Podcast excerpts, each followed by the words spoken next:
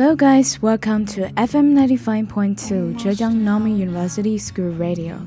This is your book in English Bridge, and I'm Chris. Long time no see, my friends. You know, Yearbook is a brand new program launched by English Bridge. As the first one to start this program, I think I'm obliged for the introduction part. Yearbook, as you can see, is a program for your ear. We'll bring all kinds of stories and books to you. Some are funny, some are heartwarming, and some are inspiring. If you have any books that you want to hear in this program, be free to leave message at the comment area. 如果你想听到自己喜欢的书的话，欢迎在评论区留言哦。Here with you. Let me lay where I'm safe. I don't want to run anymore. So today the book I brought for you is Providence. Providence is one of the most successful works produced by Anita Brookner in 1982. Anita is not only an author, but also an accomplished scholar of art history. So, with the influence of literature in art history, her work revealed a strong scholastic atmosphere. In the novel, the heroine Kitty is a university professor who teaches romantic literature. There are several debates about romanticism and existentialism.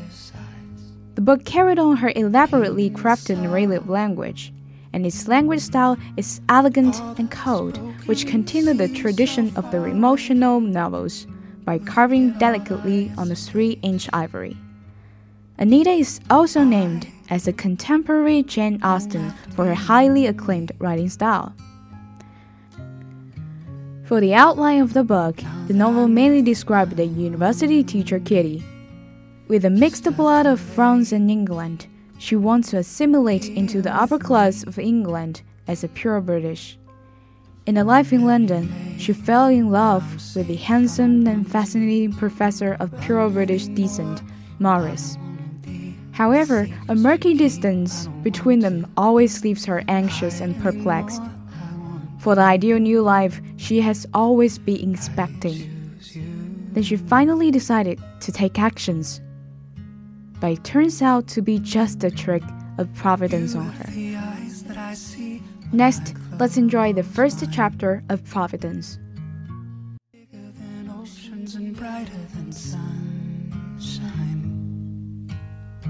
Let me lay where I'm safe. I don't want to run anymore.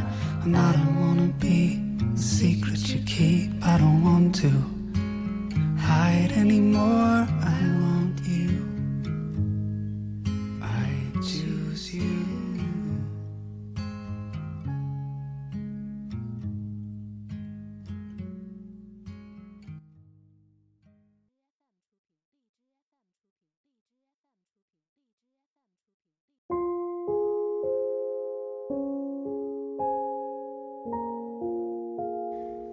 Kitty Moore was difficult to place.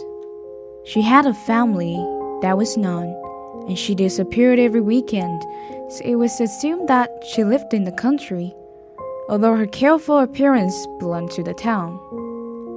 When asked about her background, Kitty usually simplified, for her family history was perhaps a little colorful. She found it too tiring to recount for so much additional explanations were needed. Footnotes on alien professions, habits, customs that most people could not be expected to understand, and which were to her as native as the color of her own hair. She usually said, My father was in the army. He died before I was born.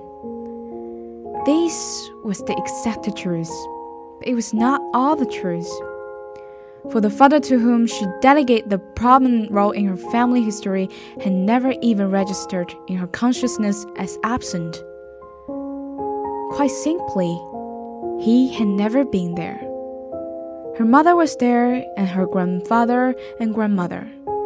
They would continue long after their own deaths, as parents, racial memories, a certain kind of expertise, a certain milieu untouched by their almost accidental mingling with the conventional life of an English wartime marriage. Yet Kitty felt herself to be English. hence her explanation. My father was in the army. And indeed, no one had ever faulted her on grounds of Englishness. Yet she felt a part of her to be shrewd and watchful, mistrusting others, paying less attention to their words than to the words they were not voicing. She thought these characteristics were a sign of some moral defect and always hastened back to her life's work of establishing the true and the good and perhaps the beautiful, of believing the best of everyone, of enjoying what life offered, not lamenting what it withheld. This, in fact, was how her father had been. Her mother, Marie remained the little French girl whom her parents destined for a good marriage even though the marriage had come and gone some time ago. Mahidechis was the eternal pensionnaire, home-loving, conventional, quiet, and obedient to those strange parents of hers. Kitty's grandparents, who so consistently undid the myths of Kitty's Englishness, in which she believed so fervently, and which no one who knew her sought to disbelieve. She had two homes one, a small flat in Chelsea, where she kept her father's photograph, taken on his last leave. The other, her grandparents' house in the suburbs, where once inside the front door, one encountered the smells, the furnishings, the continual discussion that might take place in an apartment house in Paris or perhaps further east an air of dimness, of stuffy comfort, an emanation of ceremonious meals long past, and airlessness. Hours spent on the routine matters of rising and eating and drinking coffee. An insistence on food, the centrality of food. Great sadness, organizing the simple, empty days, but never despair Never the complaint known to English daughters as depression, but sadness, much sadness. When Kitty went back to her other home, the rational little flat in Chelsea, it seemed to her quite empty of everything of smell, taste, atmosphere, sound, food. She would look out of the window for signs of life not realizing that she never did this in her other home, in the suburbs where her grandparents lived. Occasionally, a shout would come out from the pub on the corner, but it seemed to her that even there very little was going on. And on these Sundays evening, she would survey the empty street, vaguely disquieted, longing to be one thing or the other for she felt that she was not what she seemed. She looked inquiringly at the photograph of her father, whom she thought of as father.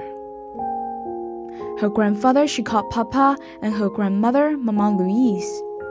They called her Thérèse, the name she resumed when she went back to them. Away from them, she was Kitty, and most of the time she felt like Kitty. Not all the time, but most of it.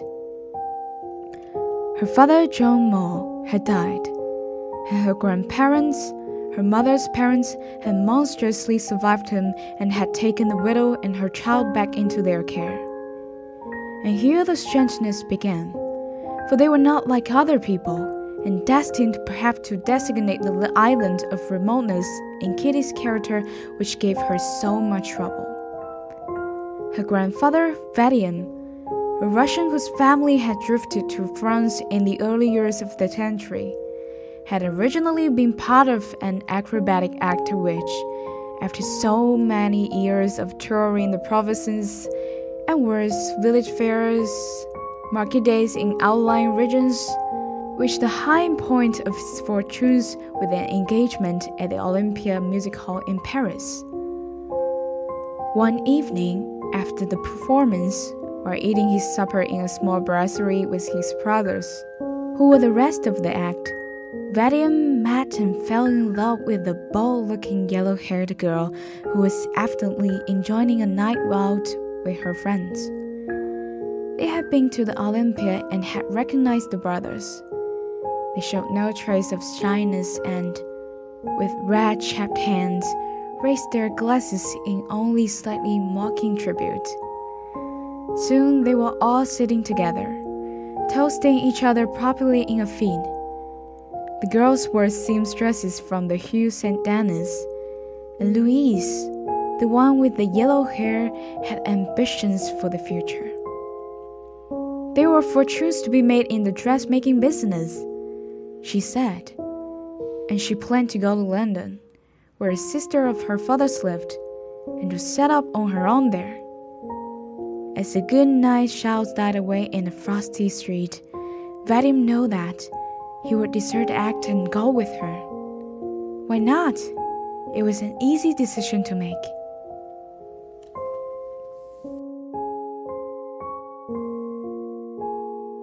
Time is limited, but the story of Kitty is still going on. If you are interested in this novel, keep reading the parts afterwards. The Chinese version is called Tian Yi, Providence. If you already read the book before, leave your comment about this book in the comment area. I'm always happy to communicate and exchange ideas. So that's the end of the program. See you next time.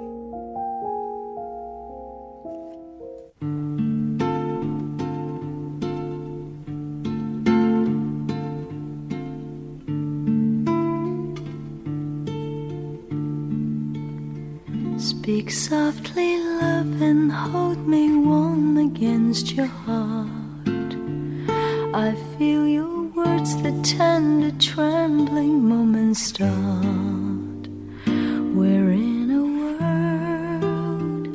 Of very own, sharing a love that only few have ever known. Wine colored days warmed by the sun, deep velvet nights when we are one. Speak softly, love, so no one hears us but the sky. The vows of love we make will live until we die. My life is yours, and all because you came into my world with love so softly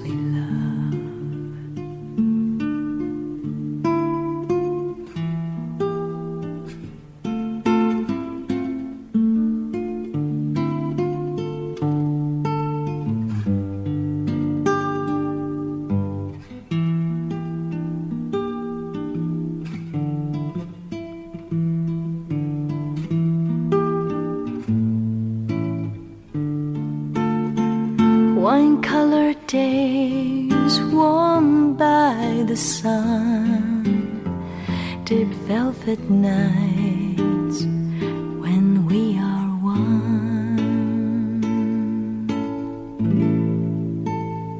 Speak softly, love, so no one hears us from the sky. The vows of love will